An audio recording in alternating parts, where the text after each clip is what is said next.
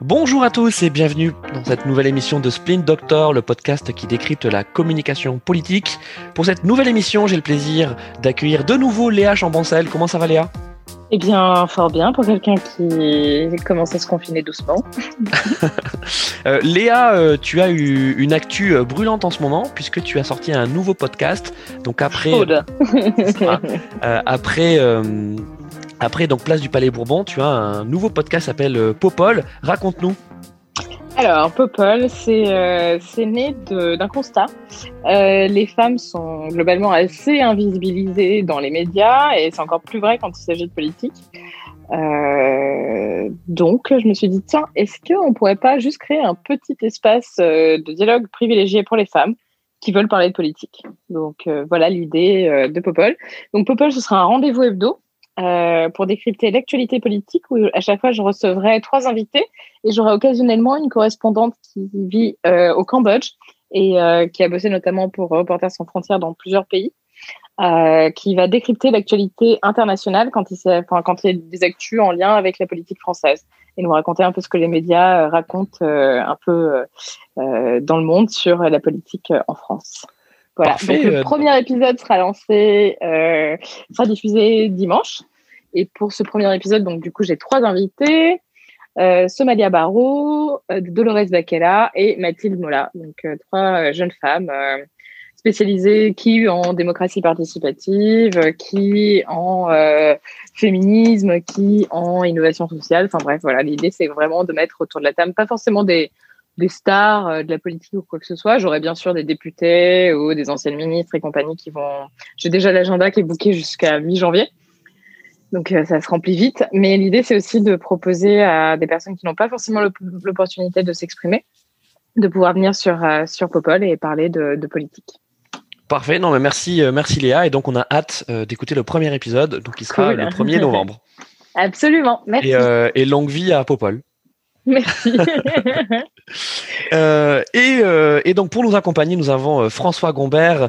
François, donc qui est un des fidèles de, de Splin Doctor, si ce n'est le Splin Doctor. Comment ça va, François? Comme un mec qui a pris un mois ferme, mais sinon ça va.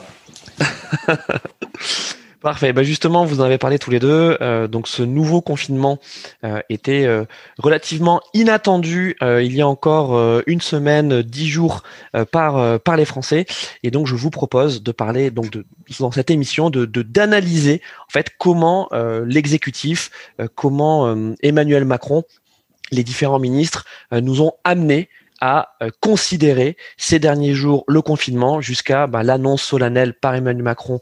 Donc euh, hier soir, mercredi 28, euh, le confinement et aujourd'hui, donc jeudi 29, la déclinaison un peu plus opérationnelle de ce confinement par le Premier ministre Jean, Castex.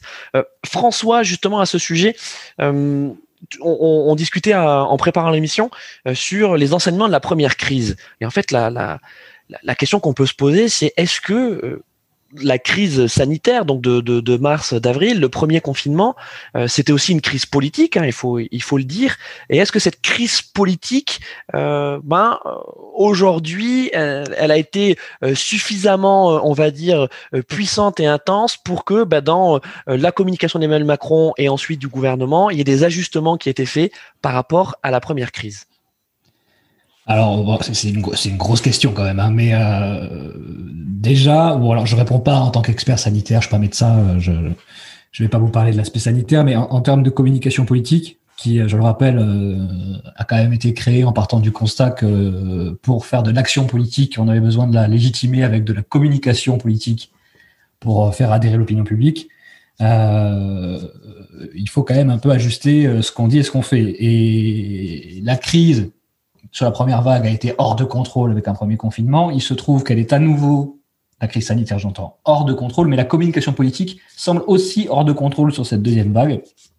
Et on a l'impression qu'il n'y a vraiment pas d'anticipation. Euh, le citoyen euh, décrypte visiblement bien le, blabla marketing qu'on nous sort. Euh, il semblerait que le maître des horloges ait été rattrapé par le temps médiatique, euh, par l'histarisation des débats, euh, et qu'en fait le maître des horloges soit aujourd'hui le Covid euh, et le terrorisme, mais ça, ça nous tuer. Euh, merci François. Et donc, bah, justement, Léa, bon, cette seconde vague, en fait, on, en parle depuis le début. Hein, dès, le premier confinement et, même juste après, on est en train de dire attention, à l'automne, il y aura certainement une seconde vague. Il faut s'y préparer. finalement, à part en parler, on, cette seconde vague, elle est restée assez illusoire, assez abstraite. Tu veux dire sur la préparation? La, la, préparation a été illusoire et abstraite. La seconde vague, elle est bien réelle. Euh, oui, alors effectivement, je ne pensais pas qu'on qu'il y aurait un défaut d'anticipation aussi important. Et c'est pas moi qui le dis. Hein. Euh, Macron a eu la bonne idée de, de désigner un comité de suivi de les, d'évaluation de une mission d'évaluation euh, d'experts, euh, enfin composée d'experts pour euh, évaluer la, gestion de la crise. Et le rapport avait demi-étape a été rendu il y a deux semaines. Et c'était quelque chose qui était quand même relativement affligeant. On parle de défauts manifestes d'anticipation, de gestion, enfin bref, on est quand même sur quelque chose de très, très inquiétant. je ne sais pas, en fait, pour être très sincère, quelles auraient pu, quelles auraient pu être les mesures pour nous préparer à une seconde vague, si ce n'est effectivement essayer de faire en sorte de.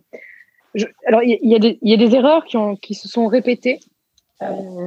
J'aime beaucoup le, le distinguo qu'a fait euh, François et je trouve que c'est intéressant de rebondir là-dessus entre la réalité de la politique et la communication politique.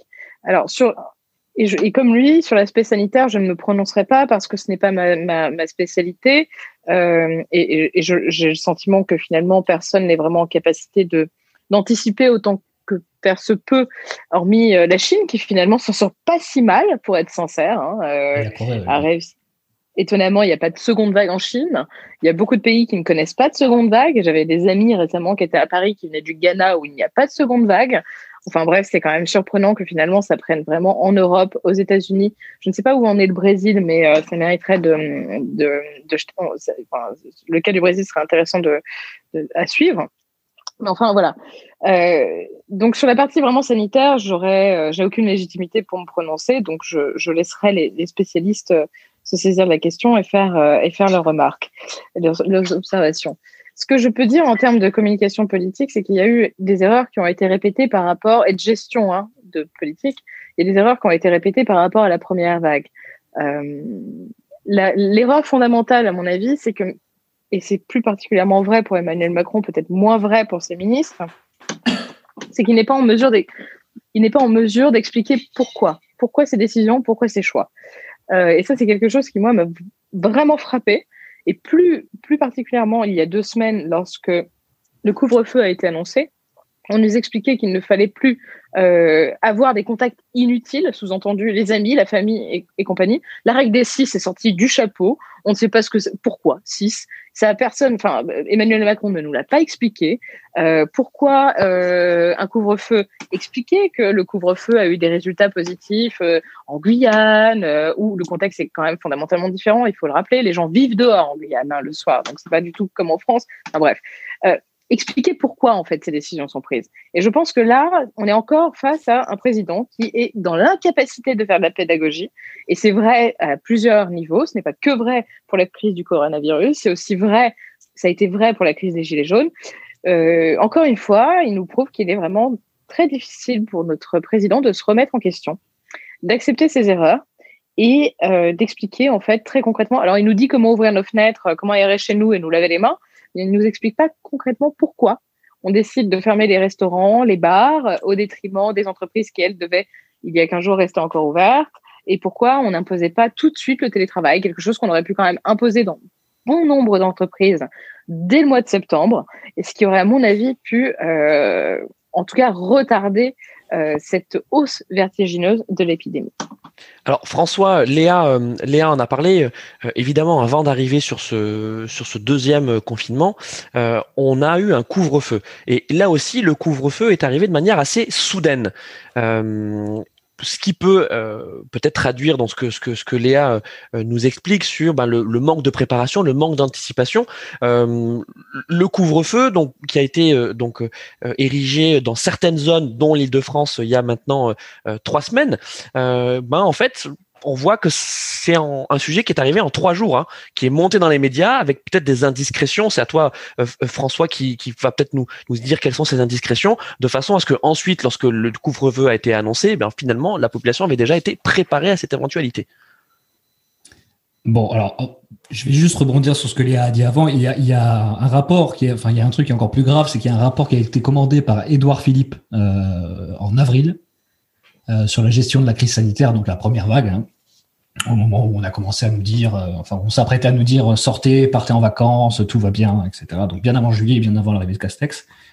Le rapport du, je sais pas s'il est commandant ou général, je sais pas, quelqu'un dans la gendarmerie qui s'appelle Lisuré, euh, donc l'ancien patron de la gendarmerie nationale, oui, effectivement. Charles ouais. Et donc qui dit, donc qui signait un engagement individuel exceptionnel, bon des ministres, etc.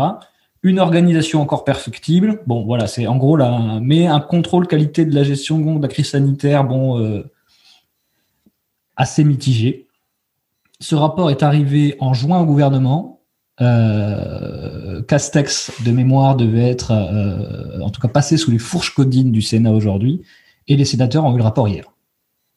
Donc il y a quand même une culture du non-dit qui provoque quand même des, crises. En fait, ils aggravent les crises, en, les crises en ne communiquant pas à la fois sur ce qu'ils ont mal fait ou bien fait, et en ne, pas, en ne communiquant pas auprès des Français euh, sur la réalité des chiffres.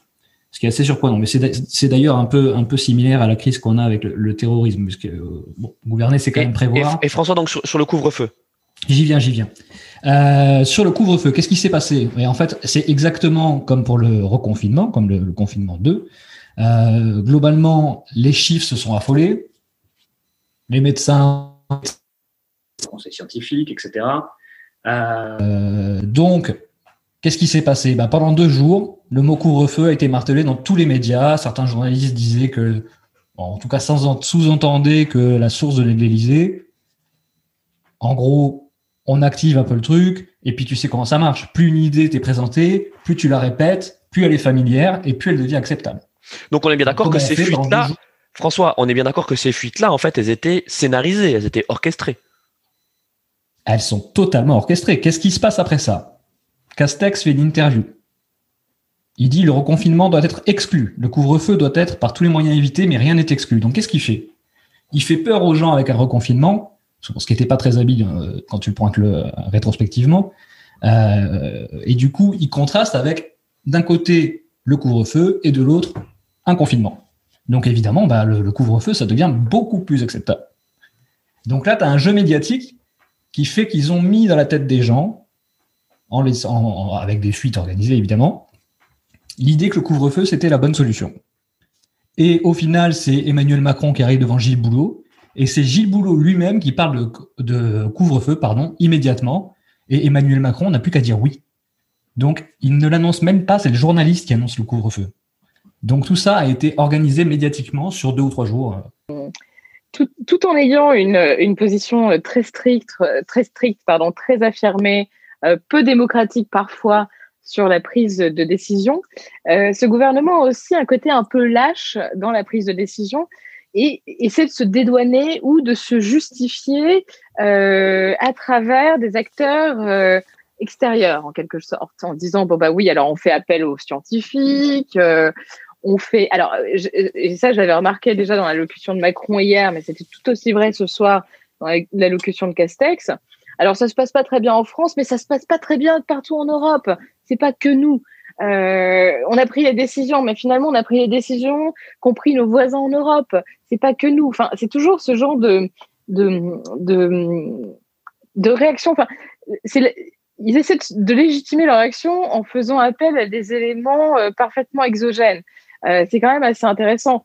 Et alors, je pense qu'effectivement, ça permet peut-être de préparer un peu le terrain, mais aussi, et ça c'est intéressant parce que on le verra, on le voit déjà euh, pour ce qui concerne la première vague et euh, la commission d'enquête qui est, qui, qui est, en place au Parlement, euh, notamment quand Édouard Philippe s'est prononcé devant les sénateurs, ils essaient, dans la mesure du possible, de se déresponsabiliser pour ce qui, ce qui pourrait potentiellement se prendre dans la gueule à court terme, à court, enfin, à moyen ou à long terme, en fait.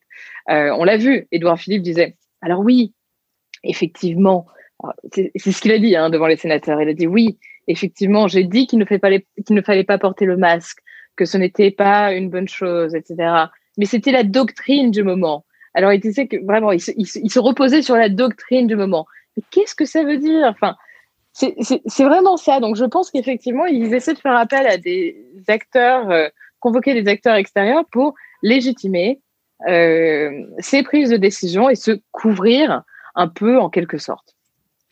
Euh, merci Léa et François aussi. Euh, euh, tu me faisais remarquer donc quand, on préparait l'émission que on voyait également dans, les médias cette semaine de plus en plus de soignants, des, infirmières, d'aides soignantes dans des dans des hôpitaux à qui les journalistes demandaient leur avis sur un possible confinement. Et donc évidemment c'était donc des, des professionnels de santé qui étaient favorables au confinement et qui aussi avec donc parfois d'une façon euh, très cash, parler du côté irresponsable des Français, de certains Français en tout cas, qui n'avaient pas bien respecté les gestes barrières et le masque euh, et euh, et le et le, le, couvre-feu. ça aussi c'est assez inédit parce que lors du premier confinement et de la première crise sanitaire, on n'entendait pas ça, on n'entendait pas ces discours-là, ou en tout cas quand les soignants s'exprimaient, ce n'était pas à un niveau politique, c'était vraiment sur la crise sanitaire stricto sensu. Alors effectivement, il y, a, deux niveaux. Il y a le niveau dont parlait euh, Léa, pardon, qui est le niveau donc politique, et en fait, ce qui leur fait peur, c'est la responsabilité pénale. On pense tout de suite à Fabius avec le sang contaminé, mais il y a aussi maintenant cette idée, cette petite musique qui vient du coup plutôt de la société civile, plutôt du monde des soignants, etc., qui est effectivement au front, en première ligne, et qui, euh, bon, qui flippe clairement, hein, euh, qui, est, plutôt extrêmement pro-confinement parce que ils ont besoin de libérer des lits. Enfin bref, on connaît tout ça. Euh, donc oui, il y a, un côté, euh, un truc entre l'infantilisation et la culpabilisation des Français. Euh, et finalement, cette, idée-là, elle est, elle est partie du monde des soignants, du monde médical.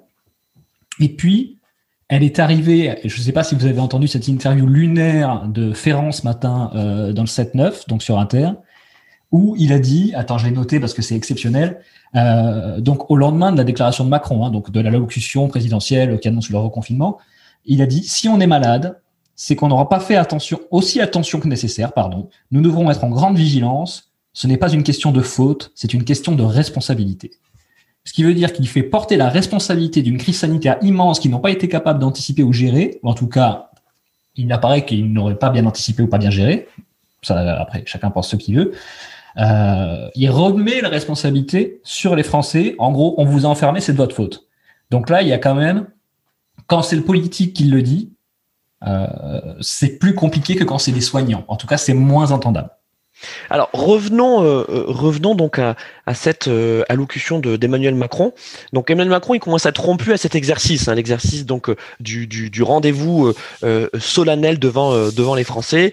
donc il avait notamment éprouvé lors du lors du premier confinement et aussi aussi que il est assez friand de ce genre de rendez-vous. Donc qui est, je prends la parole, je fixe le cap, je donne la direction et puis ensuite je laisse le soin à mon Premier ministre, au gouvernement, d'en détailler les modalités.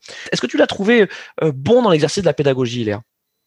Pas particulièrement, finalement, il était meilleur quand il nous disait comment nous laver les mains. Euh, non, je l'ai pas trouvé particulièrement bon parce qu'encore une fois, enfin, il, amenait euh, des arguments qui n'étaient pas particulièrement pertinents en disant oui, on est les meilleurs par rapport aux vaccins en Europe. Enfin, qu'est-ce qu'on en a à foutre? Dans tous les cas, on a quand même 50 000 cas euh, quotidiens. Enfin, qu'est-ce que ça veut dire? Enfin, euh, il, essayait vraiment de justifier l'action en disant que oui, mais bon, euh, sans encore une fois dire que c'était suffisant. pas de remise en question particulière, pas de pédagogie particulière. non, j'ai pas trouvé particulièrement bon pédagogue, pour être sincère. J'ai vu effectivement que beaucoup euh, réagissaient en disant qu'il avait été excessivement pédagogue, qu'il avait su dire les bons mots, euh, rassurer. Euh, non, pas du tout. Moi, je trouve, pour être sincère, que le seul qui est rassurant parmi... alors peut-être que je me, suis demandé, d'ailleurs, j'ai fait la blague sur Twitter en me demandant si finalement il lui avait pas donné le rôle de Chief Happiness Officer du gouvernement, c'est Bruno Le Maire. Et que Bruno Le Maire qui a un discours rassurant, concret, pragmatique, euh, et assez pédagogue pour le coup. pour le reste, non, j'ai pas trouvé ça remarquable de la part de Macron. Je pense qu'il aurait pu faire beaucoup mieux. La pédagogie passe aussi par la transparence et le fait d'avouer et d'accepter certaines erreurs. Et à cet, cet exercice-là, il a échoué. Donc, non, je suis pas, pas certaine. Et, François, donc notamment sur le, la séquence où il explique les différentes options euh, donc, il parle notamment euh, de de, euh, de la stratégie d'immunité collective, et ensuite il ramène ça aux valeurs de la France et qui est celle en fait de protéger l'ensemble de ses citoyens et qu'on ne fera pas de sacrifices parce que ces sacrifices là seraient contraires aux valeurs de la France. Qu'est-ce que tu as pensé de, de cette séquence argumentaire? Alors, je vais répondre à ta question, mais d'abord, je suis très étonné parce que c'est moi qui vais dire du bien de Macron, euh, alors que je pensais que ce serait les gars qui le feraient. Euh, Macron a fait pour moi sa meilleure allocution de mandat. C'était l'allocution parfaite de la Ve République. Il a personnifié l'autorité, il a personnalisé le pouvoir et il a concentré la décision. C'est-à-dire que c'était devenu le patron, le maître à bord. Il s'exprime à la première personne du singulier. Il dit j'ai décidé qu'il fallait retrouver à partir de vendredi le confinement qui a stoppé le virus. Donc là, il n'y va pas par quatre chemins. Ok, c'est clair. Pour répondre à ta question, pourquoi il a, il a légitimé son discours en faisant ça? Parce qu'en fait, il avait fait fuiter déjà ces trois options dans la presse. Souviens-toi, il y a deux jours ou il y a deux jours et demi, euh, voilà, on a dit attention, il y a trois, trois pistes sur, sur, la, sur la table du gouvernement, euh, en tout cas sur le bureau de Macron, ils sont en train d'étudier les trois pistes. Donc les trois pistes étant euh, donc un, reconfinement, euh, donc l'option qui a été choisie, euh, un confinement le week-end, qui, qui fonctionnait pas trop, et la troisième c'était l'immunité collective, et il a expliqué qu'en fait pour l'immunité collective il faudrait qu'on ait 400 000 morts. Ce qui excluait totalement cette option-là. Donc, il a fait exactement la même chose que ce dont je parlais avant avec le couvre-feu. Il a mis face à face des options et en faisant passer le reconfinement pour la moins pire des options finalement, et en la rendant acceptable. Et donc, au bout de deux jours ou deux jours et demi de petits jeux dans les médias, en faisant passer le truc, il est arrivé, il a juste validé ce que tout le monde savait, à savoir qu'on allait reconfiner, et il a légitimé son discours avec ces trois options et en expliquant pourquoi les deux autres n'étaient pas bonnes. J'ajouterai quand même à ça, pardon, je, continue là-dessus, c'est quand même un sacré camouflé pour Castex. Parce que c'est fini la politique à la Castex. C'est fini la politique des régions, la politique des territoires, la politique des élus locaux. Là, c'est le centralisme, c'est vertical, on descend, c'est je. Je suis là pour nous sauver. Il y a même un moment où il a dit, euh, j'ai noté quelque part, euh, en gros, je, serai là pour vous sauver. Donc, il se met vraiment en père de la patrie et c'est la fin de la, euh, comment dire, de la communication avec les élus locaux et de la régionalisation et de la territorialisation pardon, de la politique française. Euh, Léa, est-ce que sur ce, euh, sur ce nouveau confinement, euh, Emmanuel Macron a, a, réussi à bien expliquer que ce serait un confinement qui serait plus léger, en tout cas différent de celui du premier confinement? Oui, enfin, il l'a laissé entendre, mais finalement, euh, il n'a fait que mettre des mots sur cette doctrine du gouvernement qui est, euh, qui est euh, suivie depuis plusieurs semaines, qui consiste à faire travailler les Français, point, quoi. Enfin, et préserver l'emploi. C'était vraiment là-dessus. Donc, c'était. Après, comment dire, il n'avait pas pour, euh, pour objectif euh, ni pour vocation ce discours de rentrer dans les détails. Et ce n'est pas forcément ce que l'on attendait. Alors effectivement, il a, il a donné le cap et après, on, on attendait les, les, euh, les, précisions qui, à mon sens, enfin à mon avis, pardon, euh, ne devaient même pas être tout à fait actées lorsque le président a lui-même pris la parole hier soir il devait y avoir encore certaines, euh, certains éléments sur lesquels euh, il y avait des, des, des, des, précisions à apporter. Et euh, c'est ce qui a été fait aujourd'hui par les ministres. Donc finalement, là-dessus, c'était, c'était, je pense que oui, effectivement, c'était assez clair. Après, je n'ai pas le sentiment rétro, rétrospectivement et après avoir écouté les discours de ce soir que le confinement soit beaucoup plus souple que ce qu'on a connu en mars, pour être sincère.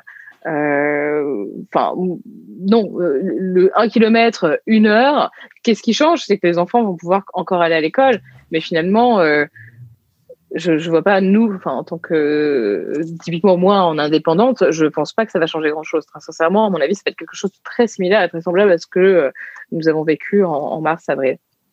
Alors justement, euh, Léa en parlait, euh, le fait que cette fois-ci, donc les, les, enfants et donc les scolaires, donc particulièrement donc maternelle, école primaire et si je me trompe pas également collège, et lycée aussi, c'est quand même un gros élément différenciant par rapport au premier confinement, puisque évidemment, euh, le fait que les enfants puissent continuer à être accueillis à l'école, bah, ça libère les parents euh, pour euh, pour le pour le travail.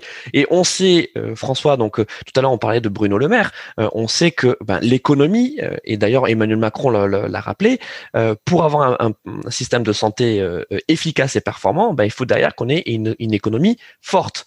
Or, euh, en septembre, donc avec le plan France Relance, euh, Emmanuel Macron et le gouvernement étaient dans une démarche très volontariste, très positive, de dire ben voilà, on va, on reprend le travail, on reprend l'action de production, et là, ce, ce nouveau confinement, quelque part, il vient quand même casser cet effort. Oui, c'est vrai. Alors, juste sur les, il y a quand même une contradiction dans ce qui est dit, euh, notamment en remettant les enfants ou les jeunes dans la scolarité.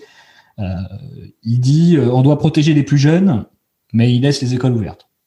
Bon. Euh, bon, je suis pas vraiment d'accord avec Léa. Le, confinement, il est quand même extrêmement différent du premier qu'on a connu. C'est-à-dire que là, on est en train de confiner la sphère privée et on laisse ouverte toute la sphère professionnelle.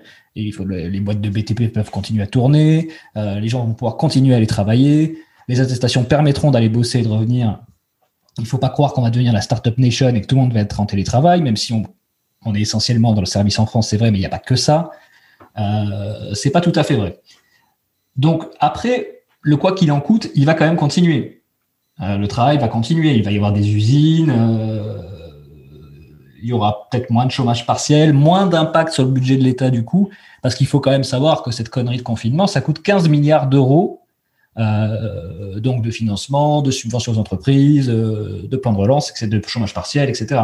Donc et c'est là où l'arbitrage a dû être difficile, puisque finalement, tu sais qu'il y avait deux lignes. Il y avait la ligne Véran et il y avait la ligne Le Maire. Donc, euh, l'économie par rapport à la santé. Donc, euh, euh, qu'est-ce qu'on fait? On choisit la vie ou on choisit l'économie? Bon, ben voilà. Donc, ils ont mis le curseur sur, voilà, on, isole les gens, donc on, confine la sphère privée, mais on conserve la sphère professionnelle au maximum.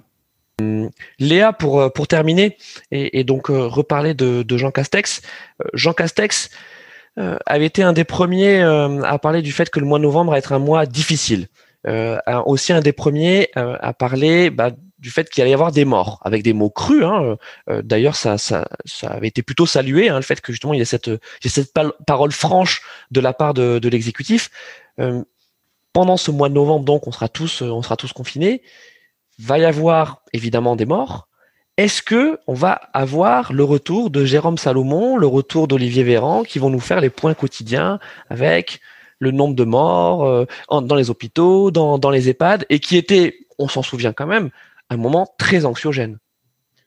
Oui, oui, je pense qu'on va pas y échapper euh, parce qu'effectivement, il y a quand même une volonté de euh, faire flipper quand même. Il y a une volonté de faire peur. Je pense que c'est c'est affiché comme tel depuis le début, mais qui est en lien aussi avec euh, la responsabilisation, la culpabilisation plutôt, dont François parlait tout à l'heure. Euh, ça a du sens. On fait flipper pour que les gens, effectivement, euh, fassent attention, restent chez eux, etc. Mais le gros problème par rapport, enfin, la grosse différence par rapport à mars, avril, c'est que cette fois-ci, beaucoup de Français ont compris que le gouvernement s'était foutu de notre gueule c'était foutu de notre gueule sur plusieurs éléments. Sur le fait qu'il fallait soi-disant pas porter de masque quand on était malade, mais qu'en réalité, euh, il savait très bien qu'il fallait en porter. Maintenant, on nous oblige à en porter, mais à tous les coins de rue, même si on est euh, au fin fond de la Creuse euh, avec trois vaches. Et on prend une amende aussi si on n'a pas de, et on prend une amende. Pas, de masque. Donc, on s'est quand même bien foutu de notre gueule à cet égard. Et d'ailleurs, plusieurs anciens membres du gouvernement, je pense notamment à Sibeth Ndiaye, l'ont admis à demi-mot. Euh, pareil, quand Édouard Philippe parlait de soi-disant doctrine du moment, euh, je, je, pense que la différence est que on est en train d'essayer. Alors moi, je pense que c'est plus sur la, en termes d'acceptabilité que ça va jouer. on est en train d'essayer de faire effectivement porter le chapeau au comportement individuel de chacun des Français tout en demandant leur, enfin, à lui, enfin, tous les, les en les appelant pardon à l'unité. Euh, donc on essaie de, les stresser un peu euh, pour euh, pour leur dire attention, c'est quand même de votre faute aussi, on les culpabilise, etc. Mais cette fois-ci, je ne suis pas certaine que ça fonctionne aussi bien que la dernière fois, parce que là, les Français, une bonne partie des Français en tout cas, ont quand même compris qu'on s'était un peu foutu de leur gueule pendant la première première vague. Par ailleurs, et je ne sais pas si ce sondage a été mis à jour, mais il n'y a pas plus de 15 jours, 63% euh, des Français ne faisaient pas confiance en Emmanuel Macron par rapport à, la gestion de la crise. Donc, c'est vraiment plus là-dessus que ça va jouer. Peut-être qu'on va continuer à essayer de faire flipper un grand nombre de personnes. Néanmoins, je ne sais pas si ça va être très efficace, notamment sur la partie acceptabilité et confiance, parce que c'est là-dessus. Notre système politique, notre système économique repose sur la confiance. Et là, euh, s'ils n'arrivent pas à redonner confiance euh, dans leur action, dans l'action gouvernementale, je pense que euh, on va droit dans le mur. Droit dans le mur, mais à plein d'égards. François, tu voulais conclure? Oui, alors euh, Léa, pour te répondre, il y a un sondage qui est sorti ce matin, je crois que c'est un sondage Harris, Harris Interactive, qui dit que 51% des Français ont été convaincus, euh, convaincus dans le sens rassuré et donc euh, persuadés du, bien fondé de la décision d'Emmanuel Macron. Donc un sur deux. Hein. hein? Un sur deux. Un sur deux, oui, mais c'est mieux que un sur trois. Exactement. Donc un sur deux, ce qui en France est, assez rare. Euh, juste pour rebondir sur cette histoire de Jérôme Salomon qui nous donnait, qui nous faisait des points quotidiens sur le nombre de morts, ce qui faisait absolument paniquer tout le monde, qui était extrêmement anxiogène. Je pense que si l'exécutif a tiré des enseignements de la première vague, ils ne feront pas un point quotidien avec un croque-mort qui viendra annoncer des chiffres de morts tous les jours. Euh, je pense qu'ils feront probablement plus ce qu'on avait l'habitude de voir avec Olivier Véran, c'est-à-dire un point hebdomadaire, pour ne pas générer la panique totale. N'oublions pas que les gens doivent continuer à aller travailler et à faire tourner l'économie. On en est là. Donc euh, tous unis, allons travailler et rester chez nous. Merci beaucoup euh, Léa et François donc euh, d'avoir participé à cette, à cette émission. Nous en ferons des prochaines en étant confinés. Hein. Donc à très vite pour un nouvel épisode beaucoup. de Doctor. Salut à, à bientôt, merci. Salut. Salut, merci.